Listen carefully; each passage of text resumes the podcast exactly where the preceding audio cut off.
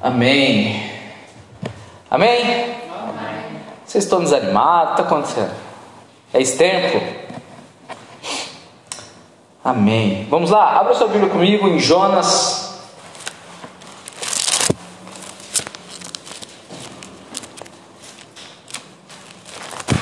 Jonas capítulo 3.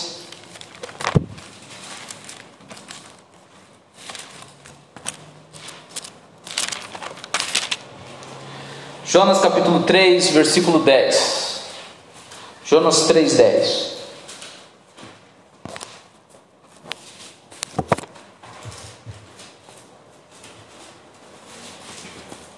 Vamos colocar de pé para ler o texto, depois a gente senta, vamos orar. Amém?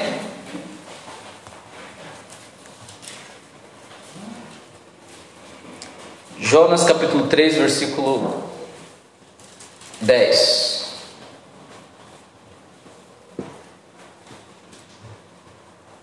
Vamos lá então. Deus viu o que eles fizeram e como abandonaram os seus maus caminhos. Então Deus se arrependeu e não os destruiu como tinha ameaçado. Deixa eu só dar um pano de fundo aqui, antes da gente continuar o capítulo 4. É, essa história é a história, é a história de Jonas. Todo mundo conhece a história. Todo mundo algum dia ouviu a história de Jonas. Jonas, que foi engolido pela baleia, a Bíblia não fala que é baleia, mas a gente presume que né, um peixe grande, baleia. É, então Deus disse para Jonas: Jonas, vá para Nínive e, e prega arrependimento em Nínive. Mas Jonas foi para um caminho totalmente oposto. E enquanto Jonas estava indo para Tarsis, um caminho totalmente oposto, e ali no barco ali com aqueles marinheiros, veio uma, uma forte tempestade mandada por Deus e os marinheiros tiraram sorte e a sorte caiu em Jonas, então eles concluíram que o problema estava na vida de Jonas. Então eles perguntaram: Jonas, o que, que você fez? Por que, que Deus está tão bravo assim? E daí, resumo da história: eles jogaram Jonas no barco do navio, aí veio um peixe grande e engoliu Jonas. Jonas ficou ali é, uns três dias ali na barriga do peixe, aprendeu de Deus algumas lições e, por fim, o peixe deixou ele lá onde ele tinha que estar desde o início, lá em Nínive. Então ele percorre Nínive é, pregando. Jonas era um profeta, era de uma escola de profeta, o pai dele era profeta. Então ele percorre a cidade de Nínive pregando e dizendo que eles precisavam se arrepender, caso contrário, em 40 dias Deus iria destruir tudo. Aí a, a, a, cidade que levaria é, três dias para Jonas percorrer toda ela, a Bíblia diz que uma tarde, se não me engano, ele fez todo o trabalho. Então ele fez mal feito o trabalho, mas o povo se converteu. Até o rei, o, o, o rei da cidade se converteu. Aí a gente chega nesse texto que nós lemos. Esse é o pano de fundo. Amém? Vamos voltar para o texto então. Jonas 3,10. Deus viu o que eles fizeram e como abandonaram seus maus caminhos. Eles quem? O povo de Nínive. Então Deus se arrependeu e não os destruiu como tinha ameaçado, porque Deus falou: Eu vou destruir vocês. Agora vamos ler o capítulo 4. Me dê um pouco da sua atenção, preste bem atenção nessa leitura, que nós vamos ler o capítulo 4 inteiro. Vamos lá. Mas Jonas ficou profundamente descontente com isso e enfureceu-se ele orou ao Senhor: Senhor, não foi isso que eu disse quando ainda estava em casa? Foi por isso que me apressei em fugir para Tarsis. Eu sabia que tu és Deus misericordioso e compassivo, muito paciente, cheio de amor e que promete castigar, mas depois se arrepende. Agora, Senhor, tira a minha vida, eu imploro, porque para mim é melhor morrer do que viver. Versículo 4. O Senhor lhes respondeu: Você tem alguma razão para essa fúria? Jonas saiu, sentou-se num lugar a leste da cidade, ali construiu para si um abrigo, sentou-se à sua sombra e esperou para ver o que aconteceria com a cidade. Então o Senhor Deus fez crescer uma planta sobre Jonas, presta atenção nisso, para dar sombra à sua cabeça e livrá-lo do calor, e Jonas ficou muito alegre. Mas na madrugada do dia seguinte, Deus mandou uma lagarta atacar a planta de modo que ela secou. Ao nascer do sol, Deus trouxe um vento oriental muito quente, e o sol bateu na cabeça de Jonas, a ponto de ele quase desmaiar.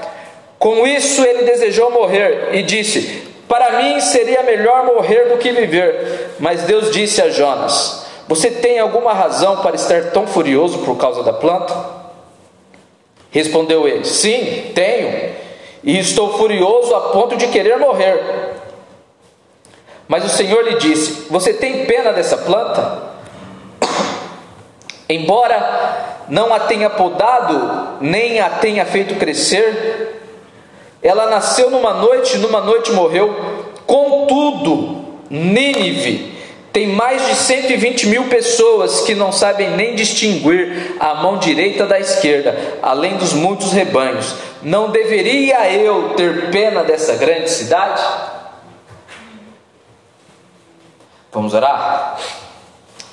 Pai, obrigado por esse privilégio de ouvirmos a Sua palavra. Deus, eu, eu oro para que eu não venha atrapalhar, para que eu possa compartilhar fielmente aquilo que o Senhor tem para liberar sobre a Sua igreja, sobre a minha vida, e que nós possamos sair daqui com a nossa mentalidade diferente com o nosso pensamento diferente e que isso venha a resultar em atitudes e ações diferentes. Em nome de Jesus, amém. Podem sentar.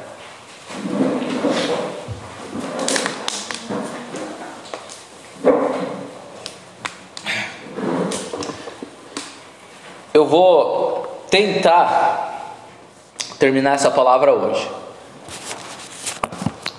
Mas caso eu não consiga, no próximo culto eu tento terminar. Amém? Estava estudando e a pastora falou assim: Mas é, é para quantas horas essa palavra aí? Eu comecei meio-dia, terminei agora há pouco. Mas é, se, não, se eu não terminar hoje, termino domingo e vai dar tudo certo. No final vai dar tudo certo. O título dessa mensagem é inversão de valor. Inversão de valor. Você pode repetir comigo? Inversão, inversão. De, valor. de valor. Inversão, inversão. De, valores. de valores. Esse é o título da mensagem. Inversão de valor é dar mais importância para algo irrelevante do que para aquilo que realmente importa. Eu creio que todo mundo sabe o que é uma inversão de valor. Então, inversão de valor é o dar mais importância para algo irrelevante do que para aquilo que realmente importa. Seria mais ou menos assim: se eu tivesse mais preocupado das cadeiras estarem limpas do que chegar alguém sujo e sentar nelas. O que mais importa? O que importa é que a pessoa chegue e, e, esteja no culto. Mas eu estou falando, oh, você vai sujar a cadeira, rapaz. Tem como você ficar de pé, tem como você. Isso é inversão de valor. Então eu estou valorizando muito algo que Deus não está valorizando. Eu estou dando muita atenção para algo que Deus não está nem aí. Eu estou gastando tempo, energia e recurso com coisas, com situações que Deus não está. Não está no negócio. Nós cristãos temos a mania de dizer, né? Deus está no negócio. Tem muitas coisas que nós estamos fazendo que Deus não está no negócio. E nós estamos ali, quebrando a cabeça. Então, inversão de valores é isso, é dar muita atenção para coisa irrelevante. E quando que a coisa torna-se irrelevante? Quando Deus não valoriza isso, quando não é o que Deus valoriza. É simples. Porque às vezes você vai dizer, ah, pastor, mas o que é irrelevante para você, às vezes é relevante para mim. Mas o que é relevante para Deus é relevante para todo mundo, irmão. Não existe essa. A gente está numa sociedade é, é, que é a, a, sociedade do, do relativismo, né? É, então não existe verdade absoluta, tudo é relativo. E a pergunta que a gente faz é: e essa afirmação que tudo é relativo é uma verdade absoluta ou é relativa? Então a gente precisa parar e pensar sobre essas coisas. Vivemos em um mundo onde os valores estão invertidos. Constantemente nos deparamos com algo que nos escandaliza. Constantemente. É o político corrupto que é visto como um Deus. É a professora que é maltratada em sala de aula e tem apoio do, do sindicato. É, quem já viu isso nos jornais? Professora maltratada em sala de aula e o, o aluno é um repetente de 20 anos na quinta série é, maltratando a coitadinha. E daí vem o, os direitos humanos, né? Coitado do aluno, O que, que é isso? Isso é uma inversão de valor. É o criminoso que vira vítima. Quem não se lembra do, do, do Drauzio entrevistando aquele, aquele é, estuprador lá que violentou as crianças e tratando ele como se fosse uma vítima? Quem se lembra disso? Isso virou notícia nacional. Então as crianças que foram violentadas não são vítimas. Vítima é o, o, o estuprador, eu estava há pouco tempo com o, o cara da mata lá, como é que era o nome dele? Lázaro. O Lázaro. E tinha a turminha lá, não, não, não, não, mata ele não, porque a gente tem que ouvir o lado dele, coitado, ele, ele é vítima, ele e vai falar lá para as famílias lá o que, o que aconteceu. Aí veio o pessoal do, do, do Direitos Humanos e fala: não, não faz isso não. Quem está entendendo? A gente vive num mundo assim, o mundo está assim. Isso é pregado nos corredores da escola, isso é pregado em praça pública, isso é pregado no comércio, essa inversão de valores. Eu sou de uma época que meu pai sempre me falava, eu não sou muito velho, tenho 31 anos. É, meu pai sempre me falava, filho, o homem não pode ter nada, mas ele tendo um nome já basta. Então eu sou da época que o nome contava. Eu sou de uma época que você falava assim, ó, oh, sou pastor, não, tá, tá feito. Hoje se eu falar, sou pastor aí na rua, vixe, aí que eles pedem fiador, pedem, não foi. Por que isso? Porque está impregnado no mundo, na cultura, essa inversão de valores. Quem está entendendo? Então, é, existe essa, essa discussão, essa discussão sociológica, filosófica, teológica, existe essa discussão. A gente entra nas redes sociais, hoje mesmo eu postei um, um, um negócio lá, um. Ai Jesus, amado. Depois tem que responder aquele abençoado lá. Postei um negócio lá do, do, do, do, do marxismo e e algumas coisas lá que, que eu, eu olho para a Bíblia e, e à luz da Bíblia eu não consigo entender como existem cristãos que, que aderem a esse tipo de ideologia.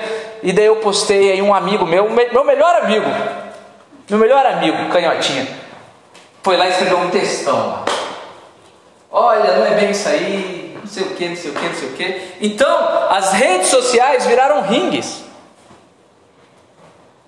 A gente conhece, a gente tem na família pai e filho que se degladiam porque não tem a mesma opinião política. Então o filho já não respeita mais o pai. O que, que é isso? Inversão de valores. Quem está entendendo? Vocês têm visto isso também ou só eu? Só eu que estou indignado com isso ou tem mais alguém? Amém. Quatro, cinco. Sabe, essa inversão de valores, ela não é de Deus, ela é diabólica. Eu vejo muitos filhos desrespeitarem pais e independente do erro do pai, eu lembro que o meu pai, ele pedia para mim, eu sempre fui da igreja, meu pai não. E meu pai falava assim: "Filho, vai lá no bar e pega um livro de pinho pro pai". Eu entendia o princípio bíblico que dizia: se você obedecer o seu pai, os seus dias se prolongarão. E eu obedecia. Eu era do louvor da igreja, mas eu tinha que ir lá no bar, no bar do Kim, pegar um dedo de pinga e levar para ele. Eu concordava? Não concordava. Mas eu obedecia. Hoje a gente vê tantos jovens morrendo cedo, mas por quê? Vê o princípio dentro de casa, não obedece pai, não obedece mãe. Isso é princípio bíblico, isso é regra bíblica. O diabo ele chega diante de Deus, ele reivindica isso, porque isso é lei espiritual. Olha aqui, ó. Olha como ele trata a mãe, olha como ele trata o pai. Eu tenho direito da vida dele. Eu perdi amigos com 30 anos, menos ainda de idade.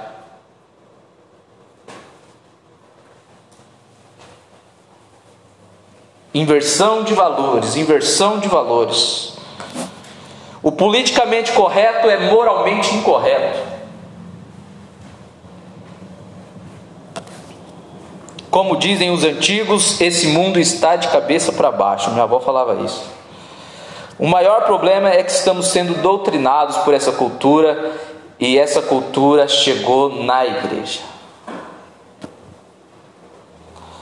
Nós deveríamos influenciar lá fora, mas nós estamos sendo influenciados por eles que estão lá fora. Essa cultura chegou na igreja.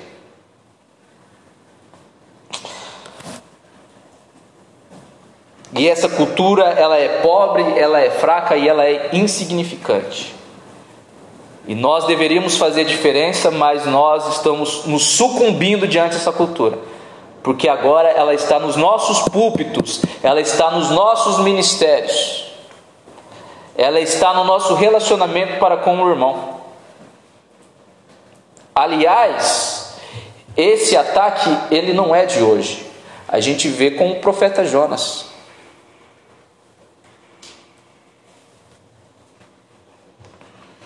Como diz John Maxwell, uma referência em liderança, ele diz o seguinte: o problema do mundo é um problema de liderança. E a Bíblia diz em 1 João 5,19: Sabemos que somos de Deus e que o mundo todo está sob o poder do maligno. Algumas versões dizem: o mundo já é do diabo, já é do maligno.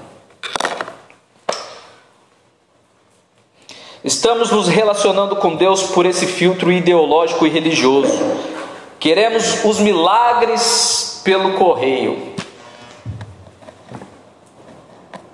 sem comprometimento.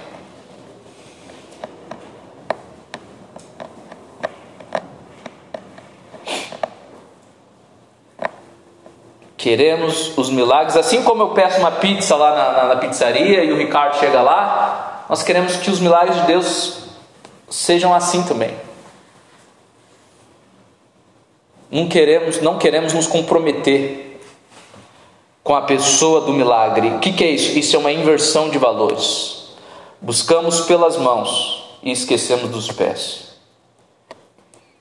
Eu tenho dito aqui nessa casa que mais importante que o milagre é a presença, porque no inferno está cheio de gente que receberam o milagre, mas não tem nenhum com a presença de Deus lá no inferno. Então, qual é a sua motivação? Por que, que você vem para a igreja? Ah, eu vim porque eu quero tocar. A sua motivação está errada. Isso é cultura de uma inversão de valores que está sobre a sua vida.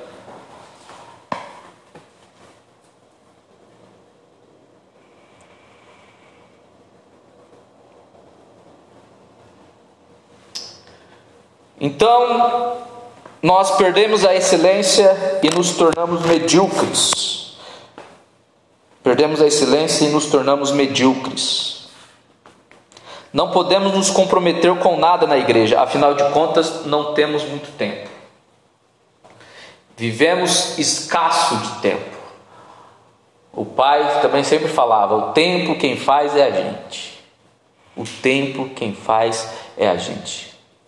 O tempo é igual para você e para o bilionário. O que, que fez a diferença na vida dele e na sua. O tempo é o mesmo para mim e para o Marcos. O tempo é igualzinho. O tempo é a, a, maior, a maior revelação da justiça, de que Deus é justo. Ele é igual para o rico, para o pobre, para o santo, para o pecador. Ele é igual para o líder religioso, para o bandido, para o político, para o advogado. É igual. O que, que faz diferença no final das contas? É o que nós fazemos com o nosso tempo. São os valores que nós damos ao nosso tempo. O que tem mais tomado o seu tempo? é o que você mais dá valor. Agora reveja diante de Deus se não há uma inversão de valores na sua vida.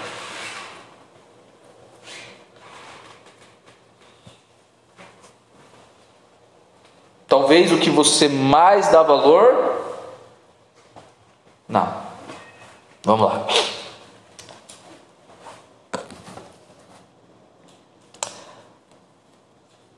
Não podemos nos comprometer com nada na igreja, afinal de contas, não temos muito tempo. Valorizamos mais as nossas vidas de trabalho do que o trabalho de Deus em nossas vidas.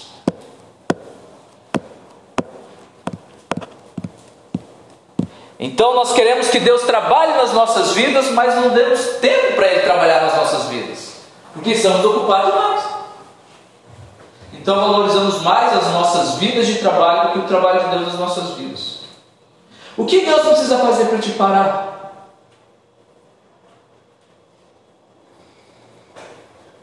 O que Deus precisa fazer para marcar um encontro com você? É essa é a impressão que eu tenho que Deus precisa marcar um encontro com a gente. Olha que absurdo. O Todo-Poderoso, Criador dos céus e da terra, aquele, o único que pode salvar a sua alma do inferno, precisa marcar um encontro com você, porque você não tem tempo para ele. É uma inversão de valores ou não é? Gente, vocês estão muito tensos, hein? Mas isso aqui é, é, vai ser libertador, é para ensinar, vai ser libertador. Eu, eu, eu, não, eu não quero gente religiosa dentro da igreja. Eu não gosto de gente religiosa. A gente precisa ter relacionamento com Deus. Religião só afasta. Eu conheço várias pessoas que foram machucadas pela religião. Várias pessoas feridas. Ah, eu era da igreja, mas eu fui ferido, fui machucado. O que, que é isso? Religião. A religião é uma praga. Não, eu não quero isso. Hoje a gente vai ser liberto disso, amém? Eu fico vendo alguns pastores comercializarem os dons que Deus é, é, deu a eles, e isso entristece meu coração. Então nós vemos, venham para a sexta-feira do milagre e comprem o paninho da, da salvação. Outro dia minha mãe, minha mãe falou assim: Filho, como que faz um pix? Eu estava quase ensinando, mas na hora que ela me falou para que que era, eu falei, ô oh, mãe. Não, filho, é porque a mãe está seguindo um pastor aqui na internet, eu preciso mandar um pix para ele, porque ele pediu um pix, porque eu preciso receber um milagre. Eu falei, oh, mas fala o seguinte, dizima lá na, na, na igreja do seu, seu filho é pastor, você vai ver um milagre de Deus na sua vida. Para com isso. Para com isso, gente. Comprar um milagre Deus não é um mercado que você chega, escolhe o que quer e depois passa no caixa. Ó, a inspiração vem de vocês, pessoal do mercado. Deus não é um mercado.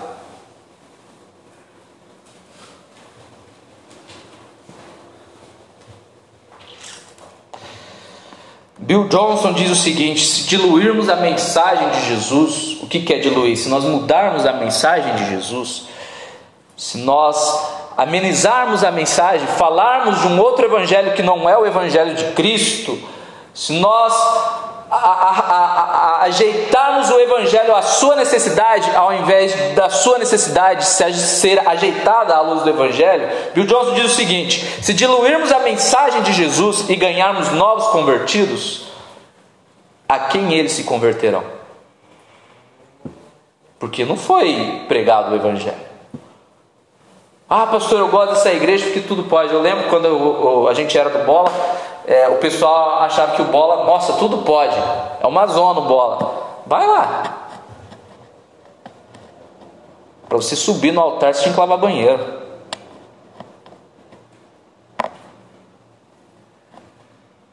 E para namorar, vixi, era com o supervisor, com o líder de célula do lado e não podia nem relar, né, gata? Podia nem chegar perto. Mas o que, que a gente quer? A gente quer um evangelho que tudo pode. Beleza. Eu posso lotar essa igreja com um evangelho que tudo pode. Mas a pergunta que fica é: a quem essas pessoas se converterão? Porque não é a Cristo que elas estão se convertendo. Quem está entendendo? Amém? Igreja é corpo de Cristo e não se comprometer com o corpo é não se comprometer com Cristo, simples. Ah, pastor, mas eu, eu agora eu assisto live. Assisto live em casa, assisto culto em casa. Eu estou bem com Deus. Não, você não está bem, porque você não está bem com a noiva. Deixa eu te falar, Jesus vem para buscar a noiva. É a noiva que Jesus vem buscar, é o corpo, é a igreja. Agora, se você não está no corpo, se você não está na igreja, bom, você é inteligente. O diabo é especialista em inverter valores. Gênesis 3, 2. Vamos abrir Gênesis? Gênesis 3.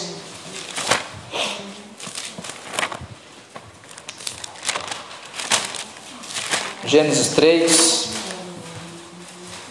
2 e 4. Do 2, 3 e 4. Diz assim: Respondeu a mulher à serpente: Podemos comer do fruto das árvores do jardim. Mas Deus disse: Não comam do fruto da árvore que está no meio do jardim, nem toque nela, do contrário vocês morrerão. Isso foi o que Deus disse. Olha o que a serpente faz. Disse a serpente à mulher: Certamente não morrerão. O diabo inverteu o valor do que Deus tinha dito para Adão e Eva. Ele é especialista em inverter valores. E assim ele tem invertido os valores hoje, sorrateiramente, de forma maliciosa, de uma forma bem. É, é, bem querida. Algumas pessoas acham que o diabo aparece com chifre. Não, ele aparece às vezes na forma do seu namorado, às vezes na forma do seu melhor amigo, de uma forma bem suave, bem agradável aos olhos e ao paladar. Foi assim que Adão e Eva caiu. Ao olharem para a fruta, eles viram que era agradável aos olhos e desejável ao paladar. É assim que o diabo aparece. Então ele aparece sorrateiramente e ele nos diz que a igreja não é essencial. O que, que nós vimos nessa pandemia? Uma discussão se a igreja é essencial ou não. E muitos cristãos dizendo: não, a igreja não é realmente essencial. E se a pessoa morre sem Cristo, ela vai para onde? Ou também não acreditamos mais no céu e no inferno? Inversão de valores. Então o diabo sorrateiramente nos diz: o seu cônjuge não é tão importante assim. E daí aparece aquela, aquela mulher lá no trabalho, aquele, aquele amigo, aquela secretária. Porque é de uma forma sorrateira, de uma forma desejável, os seus amigos são melhores que seus pais. Olha a inversão de valores. A Bíblia diz que tem bênção na criação do pai para com o filho. A Bíblia não diz que tem bênção na, na, na amizade. É bom ter amigo, é ótimo. Mas entenda uma coisa: amigo é amigo, pai é pai, mãe é mãe. Não, mas meu pai é um alcoólatra, meu pai é, é baixo na minha mãe, meu pai é, é violento. Pai, pai, amigo é amigo. Não muda. E sabe algo que eu entendi? Eu sempre achava que eu era. Eu, eu sempre fui muito vítima do ambiente que eu fui criado, até que Deus virou essa chave. E Deus me disse assim: Eu te escolhi para essa família. E não essa família para você. É diferente quando vira essa chave. Nossa, então quer dizer que eu preciso apresentar Deus para eles. Eles são assim, e Deus me mandou nessa família porque eu preciso ser a luz. Eu preciso ser a, a eu preciso ser Jesus para eles. Você sabe qual é a Bíblia que o povo do mundo lê? É a sua vida. Qual é a Bíblia que o seu pai não convertido lê? É a sua vida. Então, quando muda essa chave, você sai de um vitimismo e torna-se um instrumento nas mãos de Deus. Inversão de valores. Então, falar em línguas não é tão importante. Quem sabe o que é falar em línguas aqui? Ó, beleza. Ó. Gente, falar em línguas é tão poderoso, mas tão poderoso, que muda a nossa vida, a nossa vida espiritual. Eu, quando De vez em quando, agora comecei um novo hábito. Eu, eu, eu pego lá para lavar a louça lá em casa lá, e se eu ficar duas horas, três horas lavando louça, é duas horas, três horas falando em línguas. É poderoso falar em línguas. Deus te leva espiritualmente para um outro nível. E qual que é a grande discussão entre os reformados e os renovados? Não pode falar em língua. E daí a gente olha para a Assembleia, e a Assembleia é gigante, e a gente olha para a Presbiteriana, é esse aqui perto da Assembleia. O que, o que, que muda? Uma fala em língua e não para mais, a outra. Quem está entendendo? Eu não estou criticando, não. Eu, eu, gosto muito da teologia presbiteriana, gosto muito do povo assembleano, mas eu estou expondo, essa é verdade. Então, irmão, de vez em quando abre sua boca e solta uma rajada línguas estranhas. Não é ruim, não. E o diabo não entende, você fala com Deus, é, é top. Então, louvar para quê se você não tem força? Isso é inversão de valores. Então, eu não, eu não louvo quando eu tenho força. É, é, é, na medida que eu vou louvando, Deus vai me fortalecendo. A Bíblia diz que quando sou fraco, Ele me fortalece. A Bíblia diz que o poder de Deus se aperfeiçoa na minha fraqueza. A Bíblia diz: Esperei com paciência no Senhor, e Ele ouviu o meu clamor. Ou seja, embora eu esperei no Senhor, eu não parei de clamar. Quem está entendendo? Amém? Inversão de valores. O bar é melhor que a sua casa. Não, não é. Por mais confuso que seja o seu lar, a toca do João não é melhor do que a sua casa.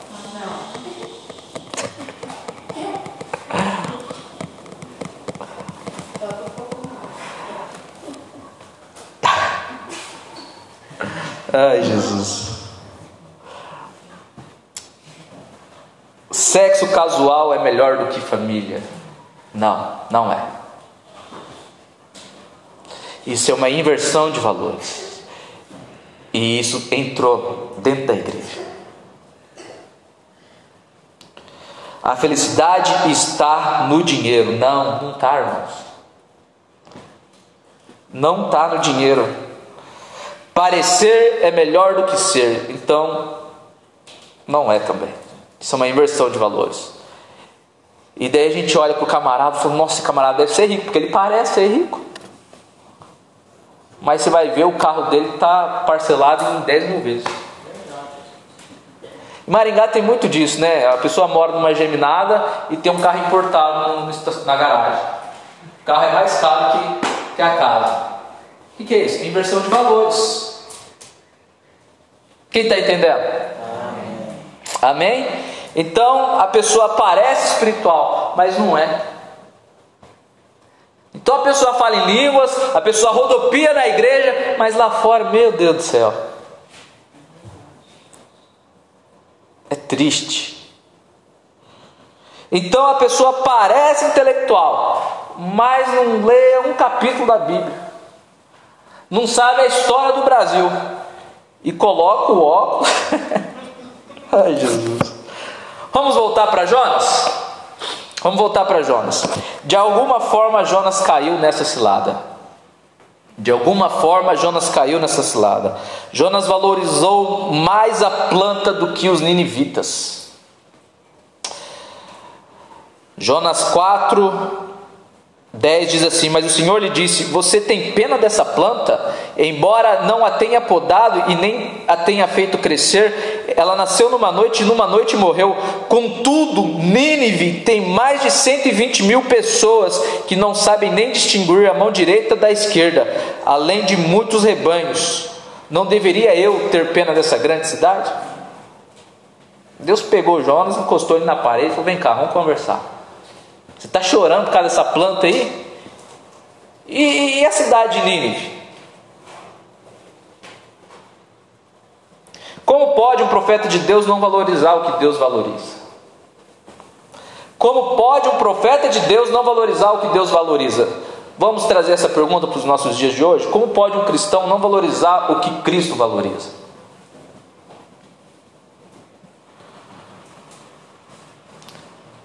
Como clamar pelo plano de Deus na sua vida e não abrir mão do seu plano? Tem gente que quer viver o plano de Deus, mas tem um plano B. Bom, se não der certo, se não der certo aqui no pastoriano, eu volto para a corretagem. Quem tem o plano B não vive o plano A e nem o plano B. Rick Warren, um teólogo, pastor americano, ele diz assim: os líderes de igrejas deveriam parar de orar assim: Senhor, abençoa o que eu estou fazendo. E começar a orar desta maneira: Pai, ajuda-me a fazer o que o Senhor está abençoando. Porque não se trata da minha vontade, se trata da vontade de Deus. Então, para que, que você vem para a igreja? Não se trata da sua vontade, se trata da vontade de Deus. Olha como que vira a chave. Olha como que muda as nossas vidas. Quem está entendendo? Então você não sai daqui da igreja cheio e retendo algo dentro de você. Você sai daqui da igreja cheio para liberar algo no seu trabalho, para liberar algo na vida do seu amigo, para liberar algo na vida da sua família. Às vezes é um pensamento que eles estão que está totalmente errado, equivocado. Eles falam, ó, vem cá, deixa eu te explicar. Presta atenção. Será que se fizesse um, não dá melhor? Quem está entendendo? Amém? Pastor Onésimo, pastor presidente do Avivamento Bíblico, ele, ele, ele disse uma frase uma vez numa conferência e eu achei fantástico. A frase que ele disse foi: Fale com Deus sobre as pessoas e fale com as pessoas sobre Deus. Preste atenção aqui. Fale com Deus sobre as pessoas e fale com as pessoas sobre Deus. Se a nossa prioridade não for a vontade de Deus, a prioridade de Deus não será a nossa vontade. É simples. Mateus 6,33 diz assim: Busquem, pois, em primeiro o reino e a sua justiça, e as demais coisas vos serão acrescentadas. Por que, que nada dá certo? Por que, que a minha vida não anda? Por que, que a vida financeira está dando partida carro de álcool em dia de frio. Não vai. Né? Busquem, pois, em primeiro lugar o reino de Deus e a sua justiça, e as demais coisas vos serão acrescentadas. Não andeis ansiosos, não andei preocupados por coisa alguma, diz a palavra de Deus.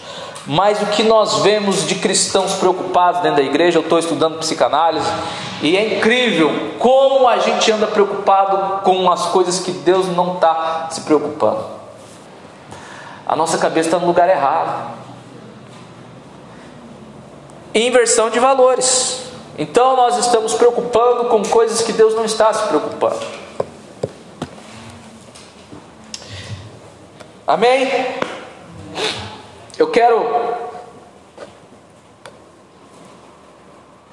Eu quero fazer três observações acerca é, da, dessa questão de inversão de valores na vida de Jonas, e eu quero que você preste atenção nisso e aplique isso na sua vida. Três observações para a gente encerrar e irmos embora. Vamos observar alguns pontos dessa inversão de valor na vida de Jonas. Primeiro ponto: distorção. A inversão de valor distorceu quem Deus era para Jonas. Deus não fez o que Jonas queria, então o Deus bom tornou-se o Deus mau. O Deus do amor tornou-se o Deus fraco. Jonas 4, 2 diz assim: Ele orou ao Senhor, Senhor, não foi isso que eu disse quando estava em casa? Ele tinha dado uma ordem para Deus. Por isso que me apressei em fugir para Tarsis. Ele estava se justificando diante de Deus. Por isso que eu não queria fazer, porque o Senhor ia fazer do jeito diferente. Porque a sua vontade não ia ser minha vontade. Um profeta falando para Deus. Nossa, pastor, que absurdo um profeta falando isso para Deus. Pois é, será que você não faz isso também? Quando as coisas não andam segundo a sua vontade, será que você não fica bravinho com Deus? Será que você não vira cara? Ah, não vou mais para a igreja não. Ah, não gosto mais do pastor. Ah, meu Deus do céu. Inversão de valores. E o texto continua dizendo: Eu sabia que tu és Deus misericordioso e compassivo, muito paciente, cheio de amor e que promete castigar. Opa, ele está elogiando Deus aqui, ó, o senhor é isso, mas, mas, depois o senhor se arrepende. Então, o, o Deus de amor torna-se um Deus fraco, porque a inversão de valores faz isso nas nossas vidas. Jonas queria que Deus fizesse a sua vontade e não o contrário. O problema é que a nossa vontade nem sempre são as melhores. Tiago fala isso, Tiago 4 alguma coisa. Pede e não recebe porque não sabe pedir. Porque pede mal, porque pede seu próprio prazer. Então a gente fala, nossa vontade. Então, na minha vontade eu oro, Deus, se o Senhor é bom, por que o Senhor não elimina o mal da face da terra? E aí Deus do outro lado responde assim: se eu eliminar o mal da face da terra, hoje, amanhã você vai estar vivo? Ou você acha que não tem mal nenhum na sua vida? Então a gente nem sabe que a gente pede para Deus, a gente nem sabe que a gente ora. Então, essa cultura chegou na igreja, e hoje, se não for do meu jeito, eu saio fora. Se Deus não responder na minha campanha, eu não faço mais campanha nenhuma. Se Deus não responder no meu jejum, eu não jejuo mais. Se Deus não falar comigo hoje na igreja, eu não venho mais para a igreja. Se eu não arrepiar, vixi, né? A gente gosta de arrepiar, né? Se eu não me arrepiar, a presença de Deus não estava no culto. E aonde está escrito que a presença de Deus é arrepio? Aonde está Bíblia? Então, esse é o primeiro ponto. Primeiro ponto é distorção. Segundo ponto, acomodação. A inversão de valores gera distorção, a inversão de valores gera acomodação. Leia comigo Jonas 4:5. Jonas saiu e sentou-se num lugar a leste da cidade. Ali construiu para si um abrigo. Sentou-se à sua sombra e esperou para ver o que aconteceria com a cidade. Jonas preparou um ambiente para se acomodar. A inversão de valor deixou Jonas acomodado. Para ele era mais importante o seu abrigo com a planta dando sombra do que a salvação de Nínive. E essa cultura está dentro da igreja. Então, para nós é mais importante a gente ser salvo e a gente chegar assim só com a salvação lá no céu do que a nossa família. Ixi, eu vou ter que abrir a boca, falar de Deus para meu pai. Nossa, dá muito trabalho. Ah, não, Deus, só eu sendo salvo já está bom. Estou acomodado aqui. Quem está entendendo? Amém. Amém. a inversão de valor. Quando achamos que o sofá da nossa casa é mais importante que a cadeira da igreja, nós nos acomodamos. Algumas pessoas não vêm para a igreja porque tem um belo sofá, e eu oro para que Deus quebre esse sofá, enche de rafa. é verdade. É. É igual aquela pessoa que sempre que reclamava, ah, eu não tenho nada, eu não tenho nada. Aí quando veio a enchente, ela desperdi tudo. Mas não tinha nada? Porque não valorizava o que tinha. Quem está entendendo? Amém?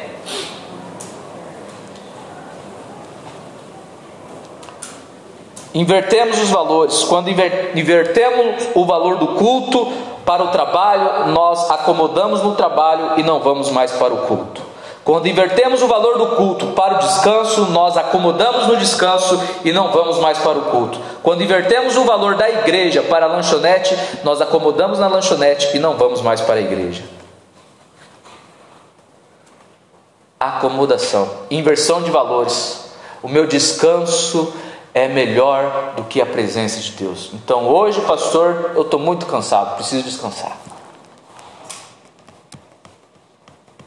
Inversão de valores chegou na igreja. O que está por trás dessa inversão de valores? É isso aqui. Presta atenção, que as escamas dos seus olhos caem neste momento. É o que eu oro e peço em nome de Jesus, porque às vezes você está nesse estilo de vida e não sabe o que está por trás. O que está por trás é isso aqui. Eu esperar a moto passar, senão ela vai me atrapalhar. Não passou. É isso aqui. Quando invertermos, quando, oh, paranaense, quando invertemos o valor das coisas de Deus para as coisas do diabo, para as coisas do diabo, nos acomodamos nas coisas do diabo e não nos importamos mais com as coisas de Deus. Porque no final das contas, irmãos, é isso. E eu posso ir além? Você aguenta? Eu sempre pergunto para a irmã Luz: pode mais, irmã Luz? Aguenta porrada? Quando a gente está hum, aconselhando. Sabe qual é o problema de tudo isso? Desses caminhos? É simples: o destino. Para onde essa vida de acomodação vai te levar e para onde essa vida de renúncia vai te levar. Vir para a igreja é fácil? Não. Servir Jesus é fácil? Não. Eu não estou aqui para te enganar. Jesus disse: quem quiser me seguir, faz o seguinte: pega a sua cruz. Cruz é algo fácil? Não. Negue-se a si mesmo. Negar a si mesmo é fácil? Negar os seus prazeres, negar as suas vontades? Não. Então, o evangelho não é fácil. Vir para a igreja não é fácil. Ser cristão não é fácil. Mas o que, qual que é a diferença do cristianismo? Qual é a diferença da igreja, da caminhada cristã com os prazeres lá fora? A diferença é destino. A diferença é aonde a igreja vai te levar e aonde o mundo lá fora vai te levar. Vou inverter, João. Onde o mundo lá fora vai te levar e aonde a igreja vai te levar. Os visitantes não achar que eu estou falando, vocês estão no mundo.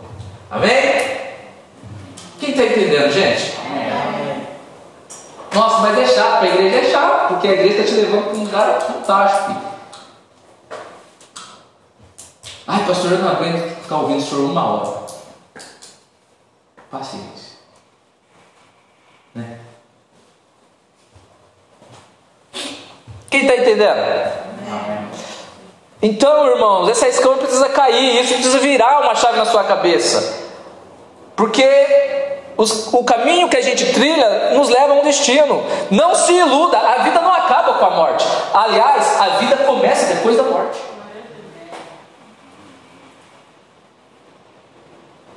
Ah, mas eu vou velhice. Ixi, não cai nessa não, filho. Quando eu ficar velho, eu tinha muito isso, é. Quando eu ficar velho, eu, eu vou ficar feliz na igreja. Meu Deus do céu. Olha a bobeira. Olha esse lado do diabo. Aí veio uma pandemia aí, a gente perdeu tanto amigo novo. Meu Deus do céu. E daí se você fica nessa? Sabe, gente, a gente precisa ser sincero com Deus. A gente precisa viver um cristianismo verdadeiro. É, é fato, a gente sabe, tem muita gente falando bobeira, pregando, olha, vem, vai ser fácil, Deus vai melhorar a sua vida, você vai. Mas quem tem temor fala a verdade. Vem, pode ser que piore, mas tem um detalhe: Deus vai estar com você no deserto. A única diferença.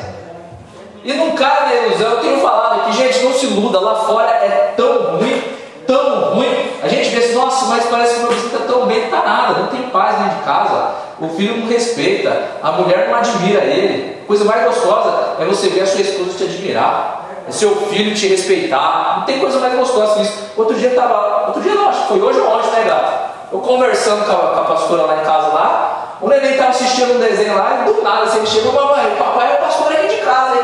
é isso mesmo. soltou uma dessa. Eu falei, vai? Então é isso. Terceiro ponto, terceiro problema da, da inversão de valores, para a gente encerrar. Falei que são três, né? Está cedo ainda. Terceiro, ingratidão. Esse é o pior. Então, primeiro é distorção. Segundo, acomodação. E o terceiro, ingratidão. É, Jonas 4, 3 diz assim: Agora, Senhor, tira a minha vida. Jonas falou: Eu imploro, porque para mim é melhor morrer do que viver. Jonas pediu para que Deus o matasse. Agora vamos entender o que, que, tinha acontecido na vida de Jonas. Deus tinha acabado de salvar Jonas da morte. Porque ele estava lá no vento da baleia lá, do, do, do, do peixe lá, e estava prestes a morrer. Ele mesmo fala assim que a, a turbulência. Ele conta, a, a, depois você lê o livro de Jonas, que é, é, são quatro capítulos, rapidinho você entende. Então Deus tinha acabado de salvar Jonas da morte. Deus usou Jonas no seu chamado profético. Jonas pregou e uma cidade se converteu. Jonas tinha, sido, tinha, tinha tido sucesso.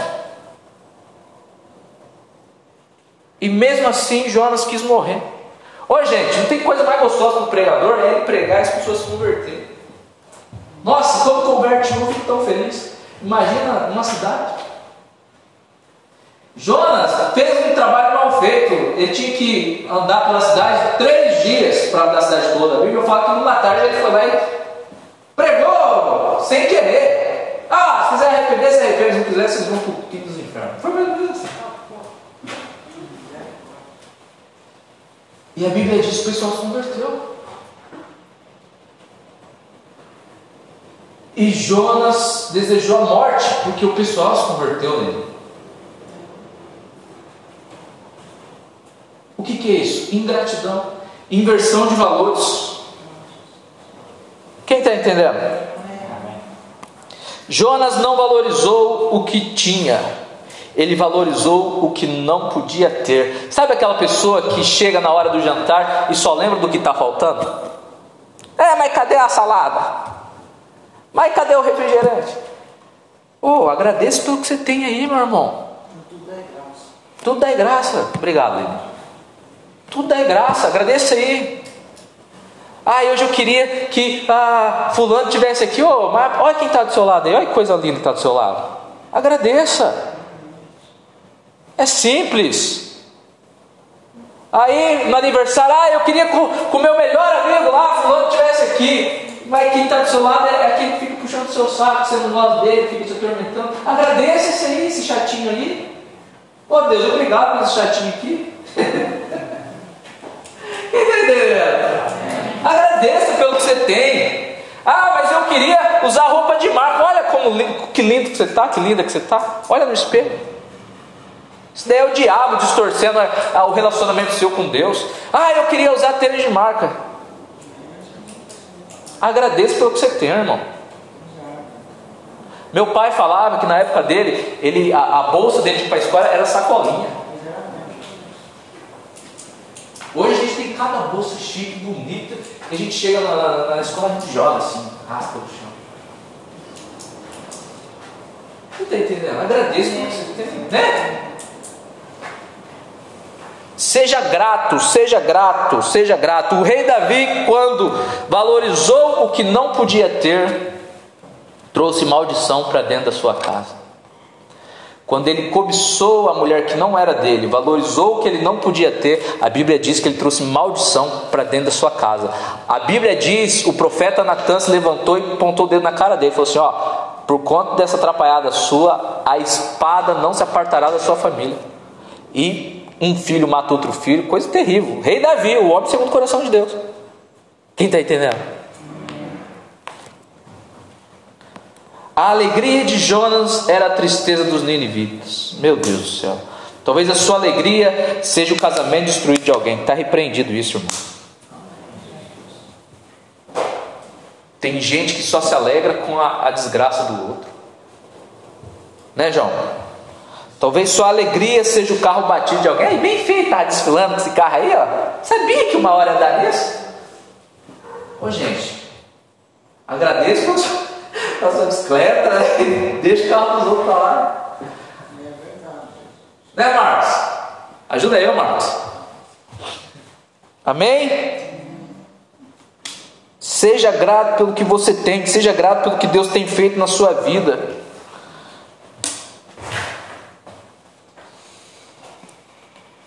Seja grato pelo ministério que você tem. Tem gente que fica torcendo para o outro dar errado no ministério. Seja grato.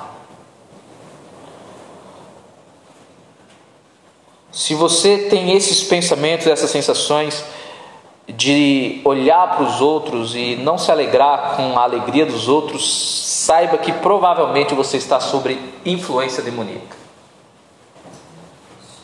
Inveja é demoníaca. Quem não é grato é invejoso. Não tem como ser meio termo. Eu não conheço uma pessoa que é totalmente grata ser totalmente invejosa. Não tem como. Quem não é grato é invejoso. E quem é invejoso não é grato. Pode reparar. Quem é invejoso vive reclamando o que tem. E às vezes, irmãos, tem coisas melhores do que aquele a quem ele está invejando.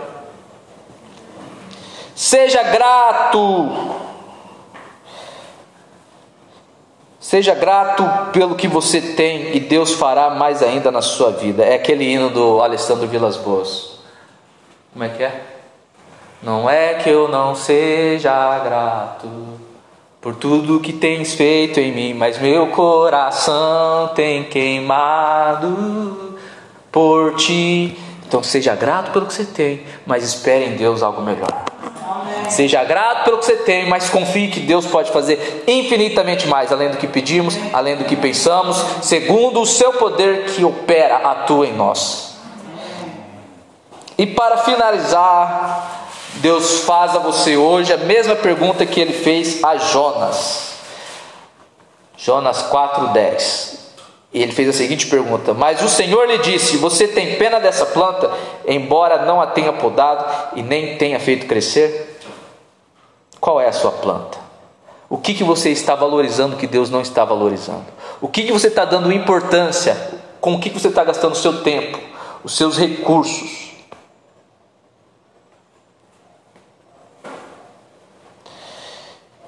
Qual é a sua planta? Vamos lá. Você tem pena dessa planta, embora não a tenha podado e nem a tenha feito crescer. Ela nasceu numa noite e numa noite morreu. Contudo, Nínive tem mais de 120 mil pessoas que não sabem, que não sabem nem distinguir a mão direita da esquerda, além de muitos rebanhos. Não deveria eu ter pena dessa grande cidade? E Deus faz a pergunta para você: o que, que você tem valorizado, que eu não tenho valorizado e o que eu tenho valorizado que você tem desprezado. Coloque de pé.